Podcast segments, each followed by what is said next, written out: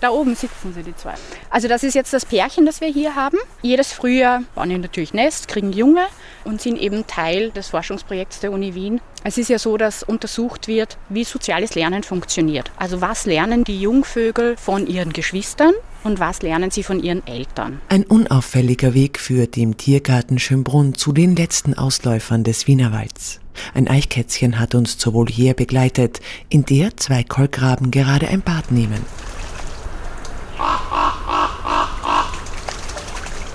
Die Erhaltung und Förderung von heimischen Tierarten, wie etwa den Kolkraben, stellt für den Tiergarten Schönbrunn einen wichtigen Schwerpunkt dar, erzählt die Artenschutzkuratorin Regina Kramer.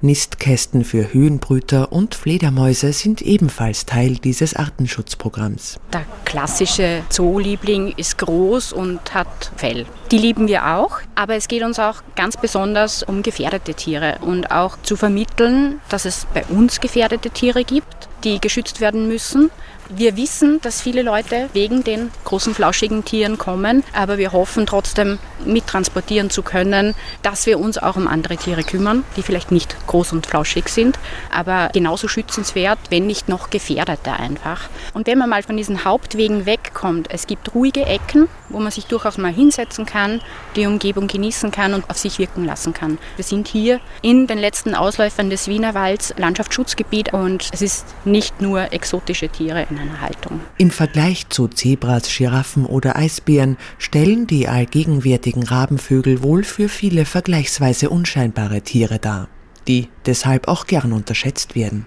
Im Tiergarten ist man sich der großen Leistungen der Vögel schon längst bewusst. Insbesondere die wilden Krähen, die so manchem Zootier gern ihr Futter stehlen, erforscht man seit 2012 genauer. Es wurden circa 300 Krähen individuell beringt, ähm, um so ein bisschen mit verfolgen zu können, wer bewegt sich wo. Gibt es da spezifische Nahrungsstrategien, die sie sich erlernt haben, erarbeitet haben. Wir wollten wissen, was tut sich bei uns. Haben wir Territorien? Also wir wollten einfach mehr über diese Tiergruppe wissen, über diese Vögel. Ähm, ja, also da macht sich offensichtlich wer sehr lautstark bemerkbar. Das ist der Rufus, der hier oben sitzt auf einem Ast und offensichtlich sehr lautstark sich bemerkbar macht. Auch wenn es nicht um ihn geht, sondern um seine kleineren Verwandten, um die Krähen. Die Forschung an den Krähen erfolgt, wie auch im Fall der Kolkraben, in Zusammenarbeit mit der Universität Wien. Das Schönbrunner Rabenpärchen ist eins von derzeit neun, die samt Nachwuchs Aufschluss darüber geben sollen, inwieweit sich das Aufwachsen mit Geschwistern auf das spätere Leben auswirkt, erklärt Thomas Bugner, Professor für kognitive Ethologie an der Universität Wien. Jedes Brutpaar ist entweder eine Kleinfamilie mit zwei Jungen oder eine Großfamilie mit vier Jungen. Die Idee ist, dass wenn du mit einem Geschwister aufwachst, du mit diesem einem Individuum quasi die ganze Zeit interagierst, viel spielst und lernst den gut einzuschätzen und wahrscheinlich sich da eine sehr enge Beziehung entwickelt. Wogegen, wenn vier Geschwister miteinander aufwachsen, natürlich spielen die mit mehr als einem. Das heißt, sie lernen viel besser unterschiedliche Individuen einzuschätzen. Sie sollten auch Beziehungen aufbauen zu denen, aber die sollten nicht so eng sein. In einem nächsten Schritt werden die Jungvögel aus den Klein- und Großfamilien zusammengebracht. Hier will der Forscher dann beobachten, wie die jeweiligen Individuen auf die fremden Artgenossen reagieren. Und die Idee ist, wenn du mit einem Geschwister aufwachst, dann machst du mit dem eine enge Allianz. Aber ihr seid eher nicht offen für neue Beziehungen zu anderen. Wogegen, wenn du von einer größeren Familie kommst, sollte genau das Umgekehrte der Fall sein. Man sollte relativ offen sein, mit anderen zu interagieren und sollte dadurch viel schneller sich ein größeres soziales Netzwerk aufbauen. Und das Spannende Schönbrunn ist somit ein Puzzleteil von einem größeren Bild, wo wir vorhaben, in den nächsten Jahren immer wieder solche Fragestellungen zu machen. Fragestellungen, die nicht nur Aufschluss über die sozialen Fähigkeiten der Tiere geben sollen, sondern uns letztendlich auch mehr über den Menschen verraten könnten.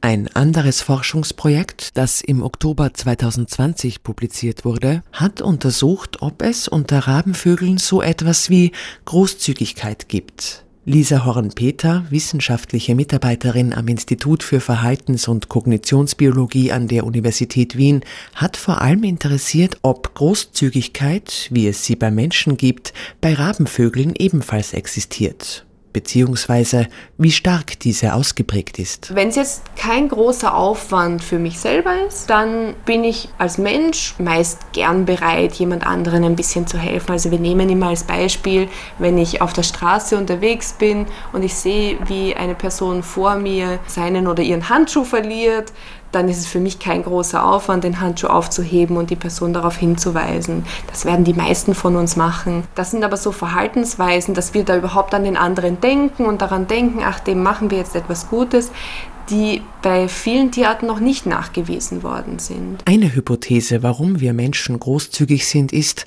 dass unsere Vorfahren sich zu größeren Gruppen zusammengeschlossen, sich gegenseitig geholfen und gemeinsam auf den Nachwuchs aufgepasst haben. Eine andere Hypothese war, was sich auch geändert hat in unseren frühen Vorfahren bei den Menschen, dass die dadurch, dass die sehr eng miteinander gelebt haben, mussten vor allem die männlichen Individuen, die sonst vielleicht eher Abstand gehalten haben und vielleicht sehr viel Aggression gezeigt haben, toleranter werden. Also es brauchte diese gewisse soziale Toleranz, einen anderen in seiner Nähe zu akzeptieren, damit man überhaupt in diesen Gruppen leben konnte.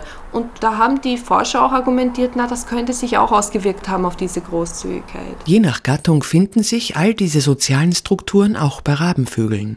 Ob Aufzucht der Jungtiere oder Nahrungsbeschaffung, Blauelstern helfen immer zusammen.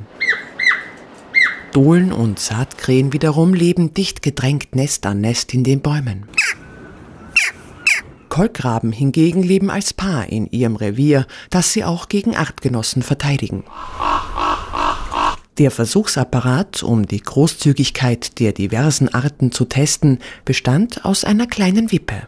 Flog ein Vogel darauf, löste er einen Mechanismus aus, der eine Futterschale auf der gegenüberliegenden Seite öffnete. Ein Tier konnte also recht einfach dafür sorgen, dass Artgenossen an Nahrung gelangen, ging selbst aber leer aus. Im Fall der Raben bedeutete das zumeist, dass kein Tier Futter bekam. Großzügigkeit zählt offensichtlich nicht zu den Stärken der Tiere. Also solange beide etwas bekommen und sich das auch halbwegs gleich aufteilen, funktioniert das großartig, dass die zusammenarbeiten. Aber was wir auch wieder bestätigt haben mit unserer Studie, ist, dass es mit Großzügigkeit nicht wirklich weit ist bei den Raben, weil wenn es darum geht, dass sie etwas arbeiten müssen und dann profitiert aber nur der andere davon, dann sagen die Raben eigentlich, nein, nein, also dafür bin ich nicht zu haben. Wenn, dann müssen wir schon beide was dafür bekommen. Für die Forscherin hochinteressant sind hier freilich die berühmten Ausnahmen. Es gab da eine Studie, die ist von meinem Kollegen Joch Massen gemacht worden. Die Raben, die haben da so wie Wertmarken bekommen, die sie nachher gegen Futter eintauschen konnten. Und er hat sich angeschaut, ob die diese Wertmarken weitergeben, wenn ein anderer Partner die vielleicht eintauschen könnte gegen Futter. Und auch das haben sie nicht gemacht, außer ein Rabe. Ein Rabe hat sich da von allen anderen unterschieden und hat wirklich alle seine Wertmarken übergeben an eine Rabendame. Aber man muss sagen, dass diese Rabendame dann die war, die seine Partnerin geworden ist.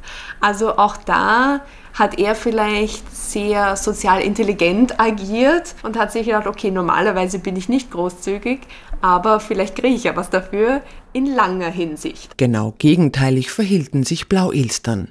Die gerade mal 35 Zentimeter großen Rabenvögel mit schwarzem Kopf, weißem Nacken und einem hellbeigen Farbton beim Übergang zu ihren blau gefärbten Schwingen könnten sozialer nicht sein. Egal bei welchem Artgenossen ein Küken schlüpft, alle Tiere helfen bei der Aufzucht zusammen. Im Experiment flogen einige Individuen wieder und wieder auf die Wippe, damit die anderen Tiere an Futter gelangten. Sie schienen nicht mal in Erwägung zu ziehen, sich selbst beim Futternapf zu positionieren und zu warten, bis ein Artgenosse den Mechanismus auch für sie auslöste. Wir nennen sie gerne unsere Hippies, weil sie wirklich sehr tolerant sind und das Lustige nicht einmal nur einander gegenüber, sondern unsere Tierpfleger haben mir das erzählt, dass sie das beobachtet haben, dass die Blauelstern, die wir bei uns halten an der Uni Wien, manchmal auch ihre Mehlwürmer aus ihrem Futternapf holen und dann mit den Amseln teilen, die außerhalb ihrer Voliere sitzen und vorbeikommen. Das heißt, die sind so großzügig, dass sie sich nicht einmal auf ihre eigene Art beschränken, sondern dass sie vielleicht auch mal einer anderen Art was abliefern von ihrem Futter. Natürlich, sie haben genug Futter bei uns, die Amseln haben vielleicht weniger Futter, aber das ist wirklich so ein richtiges Hippie-Verhalten von denen. Eine geschlechterspezifische Großzügigkeit fand die Forscherin bei Dohlen. kompakten, dunkelgrau bis schwarz gefiederten Rabenvögeln mit stechenden weißblauen Augen. Während die Männchen ganz in der Aufgabe aufgingen, auf die Wippe zu fliegen und den Fütterungsmechanismus für andere auszulösen, positionierten sich die weiblichen Tiere ausschließlich beim Futternapf und profitierten quasi von der Großzügigkeit der männlichen Tiere. Bei den Dohlen muss man sagen, die ziehen jetzt ihre Jungen nicht gemeinschaftlich auf, aber die Dohlen sind so eine Art, die in Kolonien nistet. Die bauen ihre Nester ganz nah aneinander und brauchen deswegen wahrscheinlich auch diese soziale Toleranz, damit sie das überhaupt aushalten, so nah beim Nachbarn zu sitzen. Und da war eben diese Spekulation, die wir hatten, dass sich vielleicht gerade bei den Männchen dieser Effekt von der stärkeren Toleranz durchgesetzt hat, dass sie dann auch diese Großzügigkeit wirklich entwickelt haben innerhalb ihrer Gruppe. Eben ähnlich wie die Theorie ja bei den Menschen auch auf die Toleranz und die Aggression der männlichen Individuen immer so ein bisschen mehr in diese Richtung gegangen ist. Vielleicht ist das genau dieser Effekt, den wir gefunden haben. Die Forschung zur Großzügigkeit von Rabenvögeln stellt einen weiteren Puzzleteil dar, um mehr über das Verhalten von Vögeln, aber in weiterer Folge vielleicht auch die Evolution des Menschen zu lernen. So Thomas Bugner, Professor für kognitive Ethologie an der Universität Wien. Raben leben in fixen Paarbeziehungen und in festen Territorien. Daher gibt es große Konkurrenz. Auch wenn sie bereits mit drei Jahren die Geschlechtsreife erlangt haben, beginnen sie erst zwischen fünf und 15 Jahren zu brüten. Eine Frage für den Forscher war also, was machen die Tiere in der Zwischenzeit? Das ist alles andere als trivial. Da schließen sie sich zu Gruppen zusammen und die Gruppen funktionieren ziemlich ähnlich wie unsere. Das heißt, es sind keine fixen Gruppen mit einer bestimmten Zusammensetzung, sondern offene Gruppen im Sinn von, dass sich die Zusammensetzung und die Größe immer wieder ändern kann, je nach Kontext. Heute in der Früh zum Essen gehen, dann heute Mittag zum Spielen oder zum Rasten und dann am Abend fürs Schlafen. So ungefähr muss man sich das vorstellen. Und die Gruppen, die sie bilden, sind einige immer die gleichen dabei, also sich Hansi Fritzi Susi ist überall dabei, aber die anderen zehn variieren. Und so ähnlich ist es eigentlich auch bei uns. Also wenn man so will, machen wir da gerade eine Gruppe, dann gehe ich heim, treffe meine Familie, die nächste Gruppe und heute in der Früh war ich wieder woanders, wiederum meine Gruppe. Ungefähr so. Der Grund, warum mich das so interessiert, ist, dass wir eigentlich auch gerade innerhalb der Primatenforschung sehr, sehr wichtig ist und vor allem auch also Evolution Richtung Menschen. Auch für uns ist das ganz, ganz zentral. Also das ist mein Lebensziel geworden, eigentlich diese Hypothesen zur sozialen Intelligenz, Entwicklung oder Evolution zu testen. Ich kann dir nicht sagen, warum ausgerechnet Raben diese Wirkung auf mich haben. Vielleicht wegen diesem Abend vor so vielen Jahren. Whoever